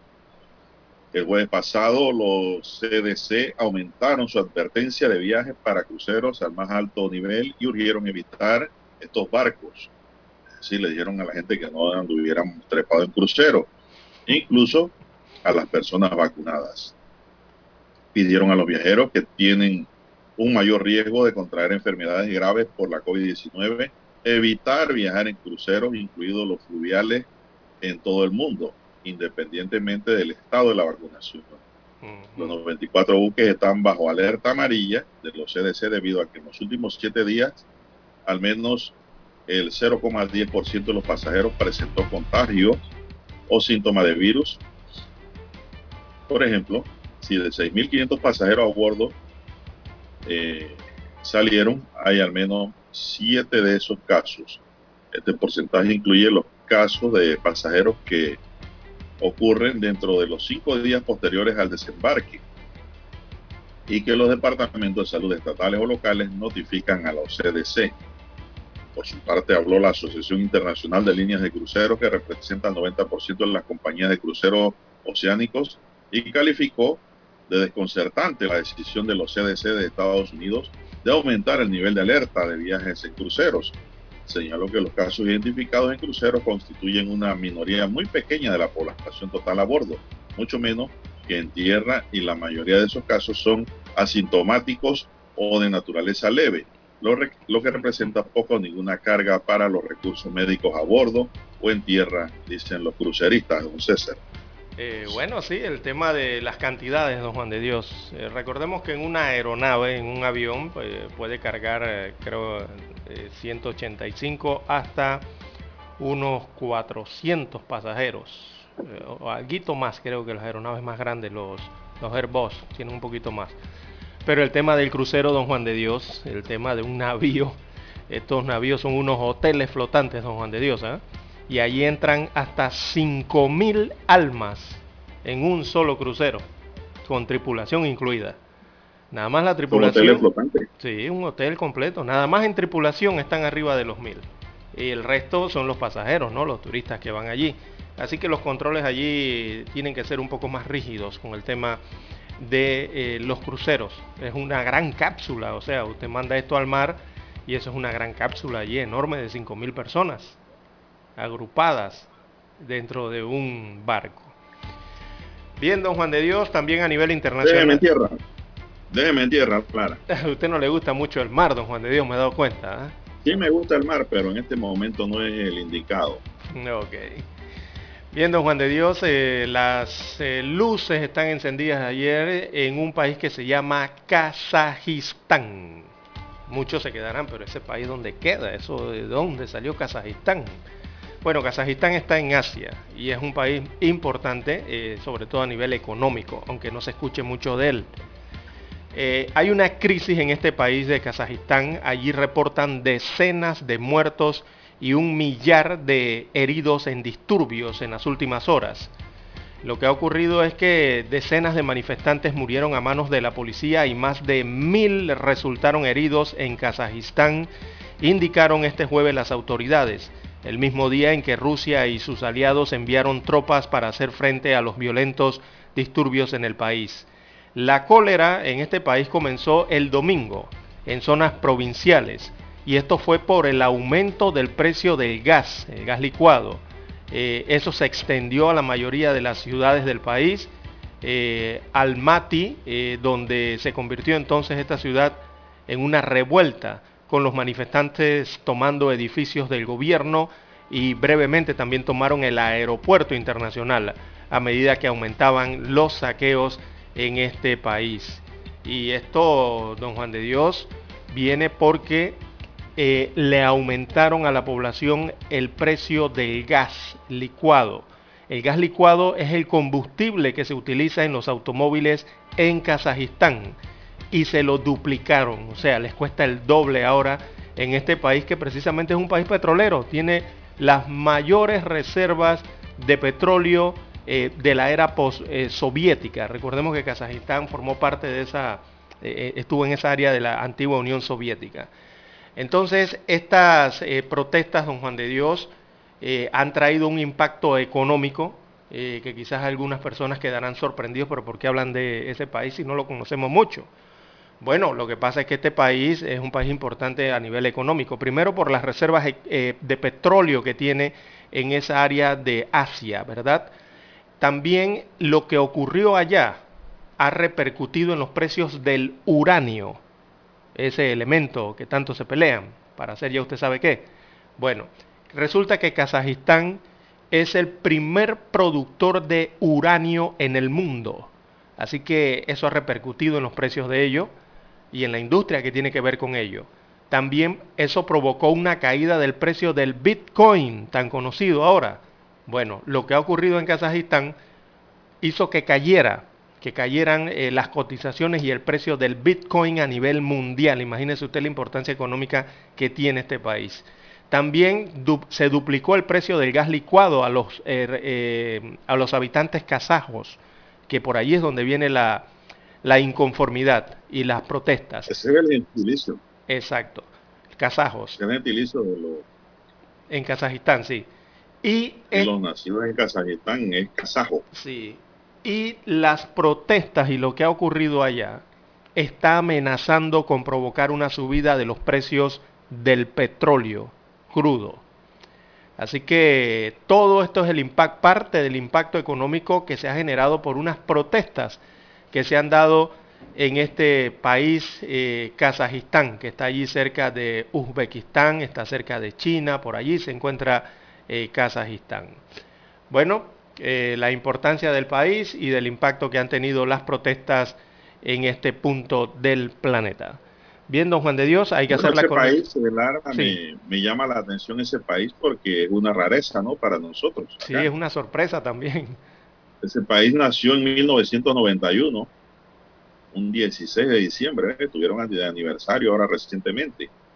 Eh, tiene una población de 18 millones 754 mil 440 personas, es decir, es mucho más grande que Panamá en población. Asia Central. Eh, así es. Eh, tiene una población compuesta por 196 países. Imagínense, mucha gente va allá a hacer negocio, a trabajar, a vivir. Exactamente. Y mantiene una baja densidad de población imagínense, 7 habitantes por kilómetro cuadrado y su capital, Nuchurtán. ¿Tú sabes cuál es la moneda de ellos, Clara? Eh, sí, tiene un nombre raro, corto pero raro. Ahora mismo no la recuerdo el nombre. Bueno, no. La moneda de ellos es el Balboa. No, el Balboa. Ah, ok. Seguro, no. Es, una, cuestión que se llama. Es una broma, es una broma. la moneda oficial de ellos es el Tenges. Tenges es el nombre, sí. Así es. Esta es la hora. 7 AM. 7 horas. Omega Estéreo, 40 años con usted en todo momento.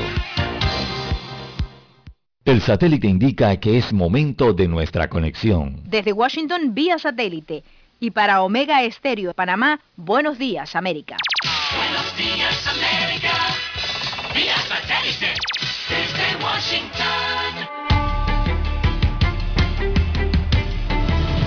Desde Washington, Leonardo Bonet, el primer mandatario estadounidense, acompañado por la vicepresidenta Kamala Harris, se dirigió a la nación a un año de que una violenta turba irrumpiera en la sede legislativa nacional con la intención de impedir la certificación de la elección presidencial.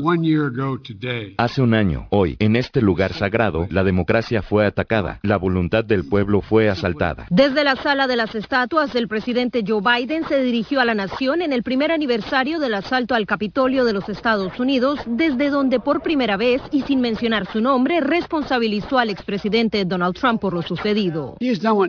Ha hecho lo que ningún presidente en la historia de este país ha hecho jamás. Se negó a aceptar los resultados de las elecciones y la voluntad del pueblo estadounidense. Celia Mendoza, Voz de América. Tras la disminución en la tasa de desempleo que se registró a fines del año pasado en Estados Unidos, expertos analizan las perspectivas para este 2022 y destacan algunos de los retos existentes para alcanzar niveles prepandemia. En diciembre, el sector privado estadounidense creció en más de 800.000 empleos según datos de la empresa de procesamiento de nómina ADP.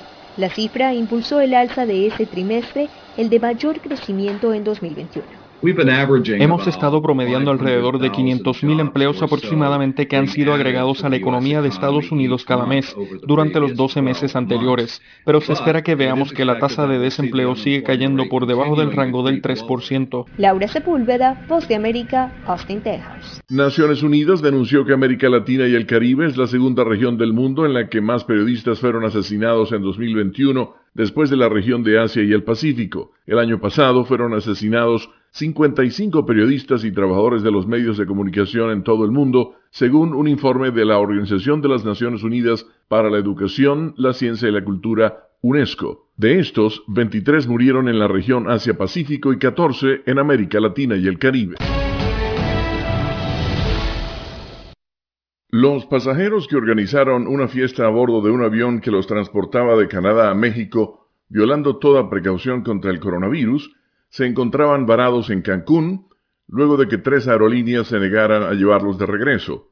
Songwin Airlines canceló el vuelo, mientras Air Transat y Air Canada también se negaron a llevarlos para garantizar la seguridad de los pasajeros y la tripulación. Para colmo de males, el primer ministro canadiense Justin Trudeau los calificó de idiotas.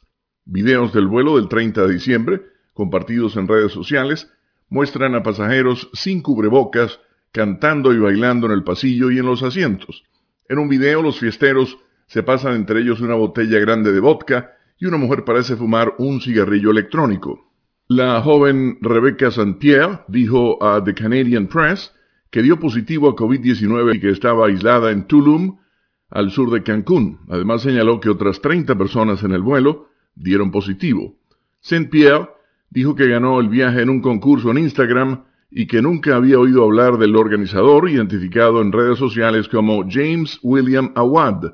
El ministro federal de Transporte, Omar Algabra, el ministro de Salud, Jean-Yves Duclos, y el ministro de Seguridad Pública, Marco Mendicino, emitieron un comunicado conjunto el martes diciendo que habían ordenado a sus departamentos que investigaran el caso. El comunicado dice que los pasajeros que violaron las regulaciones del Departamento de Transporte podrían enfrentar multas de hasta casi 4 mil dólares por infracción. Leonardo Bonet, Voz de América, Washington. Desde Washington vía satélite y para Omega Estéreo de Panamá hemos presentado Buenos Días América. Buenos días, América. Vía satélite. Desde Washington.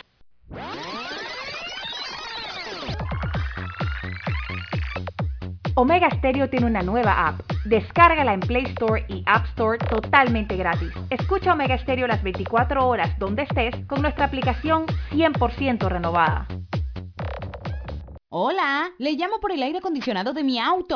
Ah, ah, ah, sí, sí, señora, fíjese que estamos intentando lograr un enfriamiento general de su auto que le permita a usted y a su familia el mejor confort a la hora de viajar o llevar a sus hijos al colegio. Para esto solo necesitamos que el clima en su automóvil sea el ideal, introduciendo cientos de cubitos congelados. que actúan- Solo en Refricentro Nordic podrás hablar con especialistas en aire acondicionado, especialistas en el clima de tu auto. Calle principal El Ingenio, Avenida La Paz, edificio Nordic 102.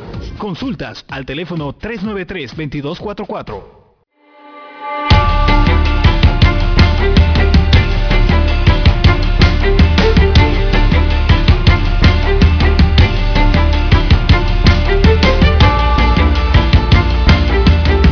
Bueno, continuamos. Son las 7, 7 minutos, 7 segundos.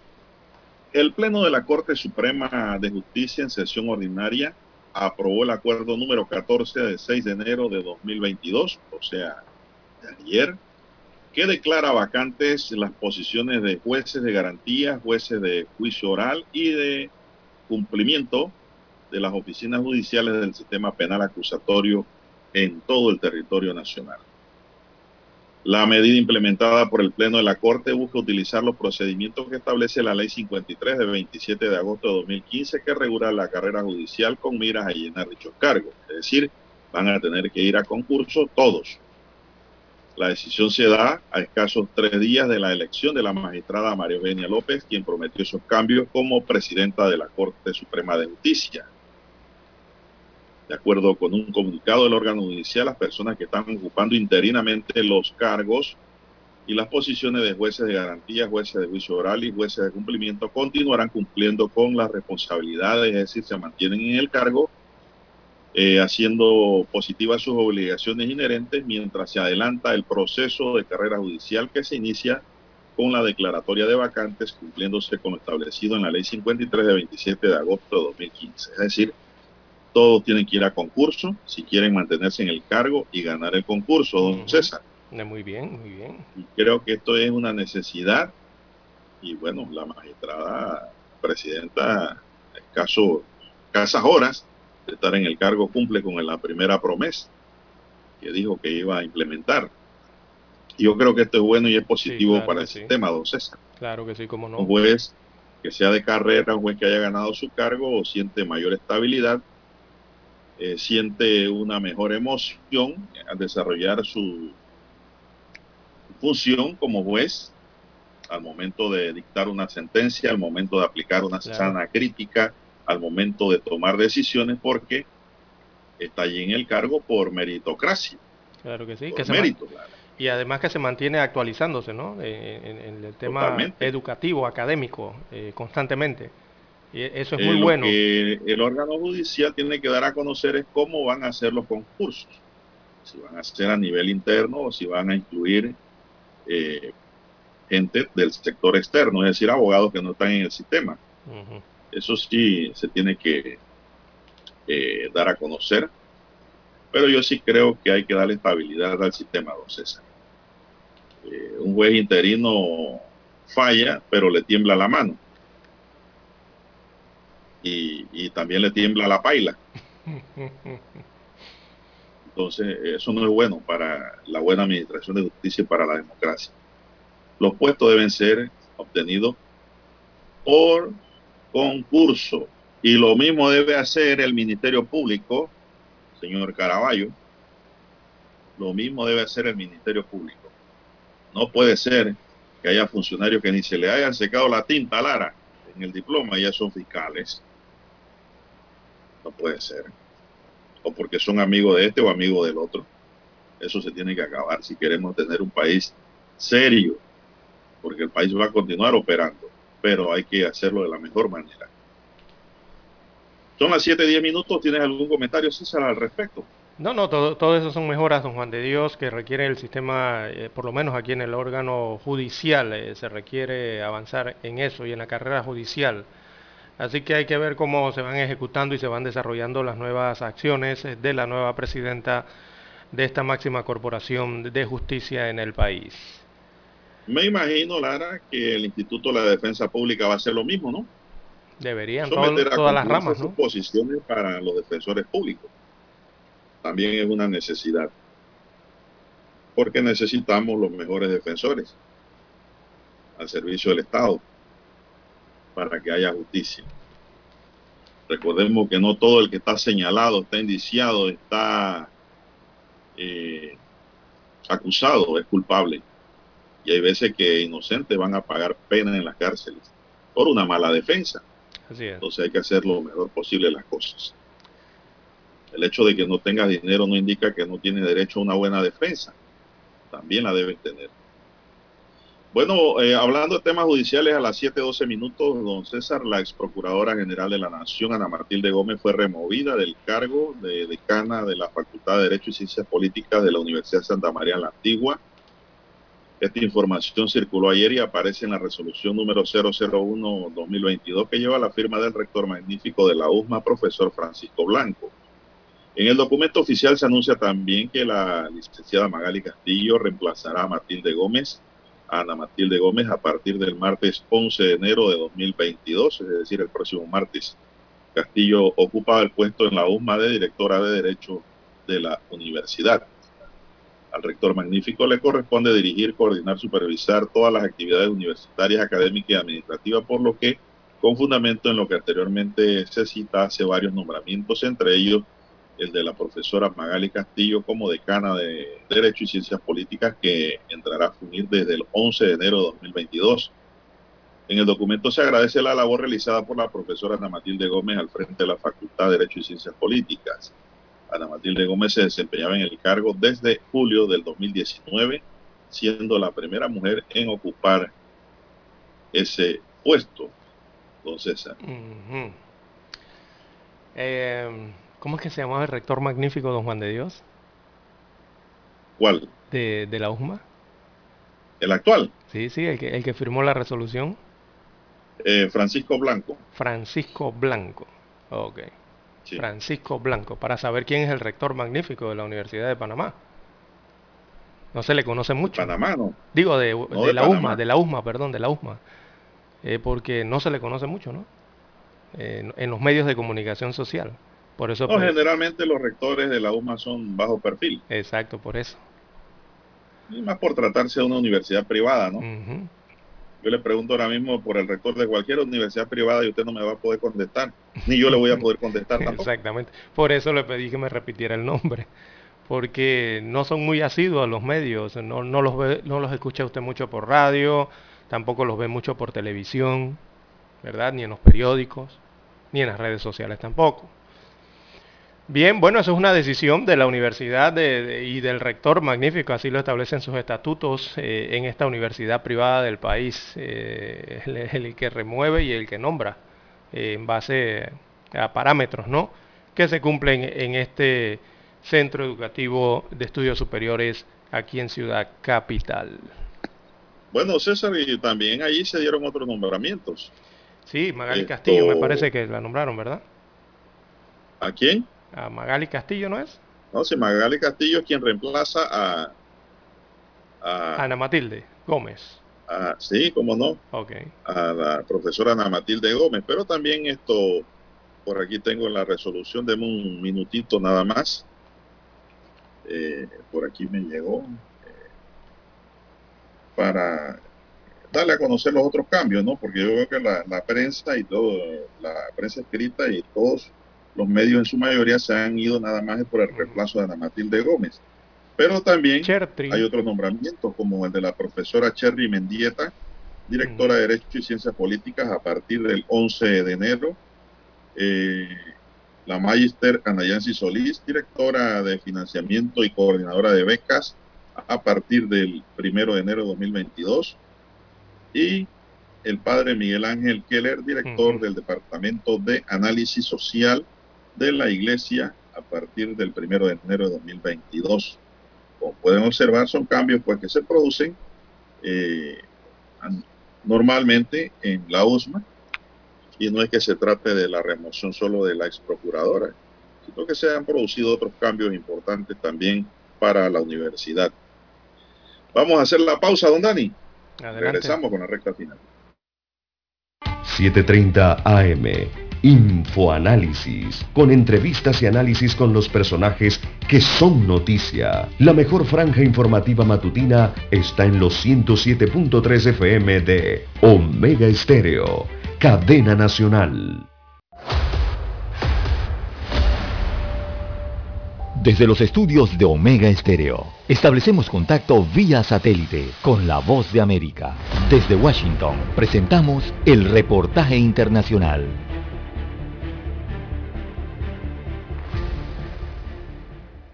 Los casos de COVID-19 se multiplican y mexicanos con síntomas buscan por todos los medios realizarse una prueba para confirmar o descartar la enfermedad. Las filas de gente se ven lo mismo en centros públicos de salud que en las farmacias para tener acceso a una prueba rápida. En la capital del país, el gobierno amplió el número de test disponibles, habilitó puntos en los centros comerciales y anunció que la próxima semana se instalarán macroquioscos en las alcaldías con mayor número de casos positivos. De acuerdo con informes oficiales, los casos se duplicaron en solo tres días, con un centenar de fallecimientos en las horas más recientes. El médico infectólogo Francisco Moreno criticó que el gobierno federal minimiza el impacto de Omicron, con el argumento de que no es una variante que provoque una enfermedad grave que implique un aumento en las hospitalizaciones lamentó que se realicen tan pocas pruebas. Somos el país que por, en prueba por millón de habitantes somos el 167. Para que te des una idea, solamente Nicaragua y, Haití hacen menos pruebas que nosotros. Siguen siendo, eh, minimizando la pandemia y pues seguimos estando en, un, en una situación complicada. El médico internista Premio Nacional de la Salud 2020 recomendó al gobierno federal dejar de menospreciar la situación y pedir a la población que se mantenga en casa si sus actividades no son esenciales y privilegie el trabajo y clases en línea para evitar que todos se contagien al mismo tiempo y se sature así el sistema hospitalario. Advirtió que personal médico también puede resultar positivo. Pues evidentemente mientras más contagios va a haber un grupo de personas que van a necesitar hospital. Si el número de casos aumenta en forma dramática como está sucediendo, otra vez vamos a necesitar eh, hospitalizar a algunos cuantos de ese, de ese porcentaje, que aunque sea más bajo por el número de casos, pues va a volver a provocar eh, saturación hospitalaria. Pronosticó que esta cuarta ola de la pandemia del COVID-19 en México durará tres o cuatro semanas. Sara Pablo, Voz de América, Ciudad de México. Escucharon vía satélite desde Washington el reportaje internacional. Para anunciarse en Omega Estéreo, marque el 269-2237. Con mucho gusto le brindaremos una atención profesional y personalizada. Su publicidad en Omega Estéreo. La escucharán de costa a costa y frontera a frontera. Contáctenos 269-2237. Gracias. Problemas de tierra, accidentes graves, reclamos a aseguradoras, incumplimientos de contratos, reclamos de herencias, todo asunto civil y penal, consulte al 6614-1445. Ahora contamos con el servicio de asesoría, confección de pliegos de cargos, impugnación y defensa en materia de contrataciones públicas. 6614-1445. Licenciados Juan de Dios Hernández Sanjur y Belkis Hernández Díaz. Omega Stereo tiene una nueva app. Descárgala en Play Store y App Store totalmente gratis. Escucha Omega Stereo las 24 horas donde estés con nuestra aplicación totalmente nueva.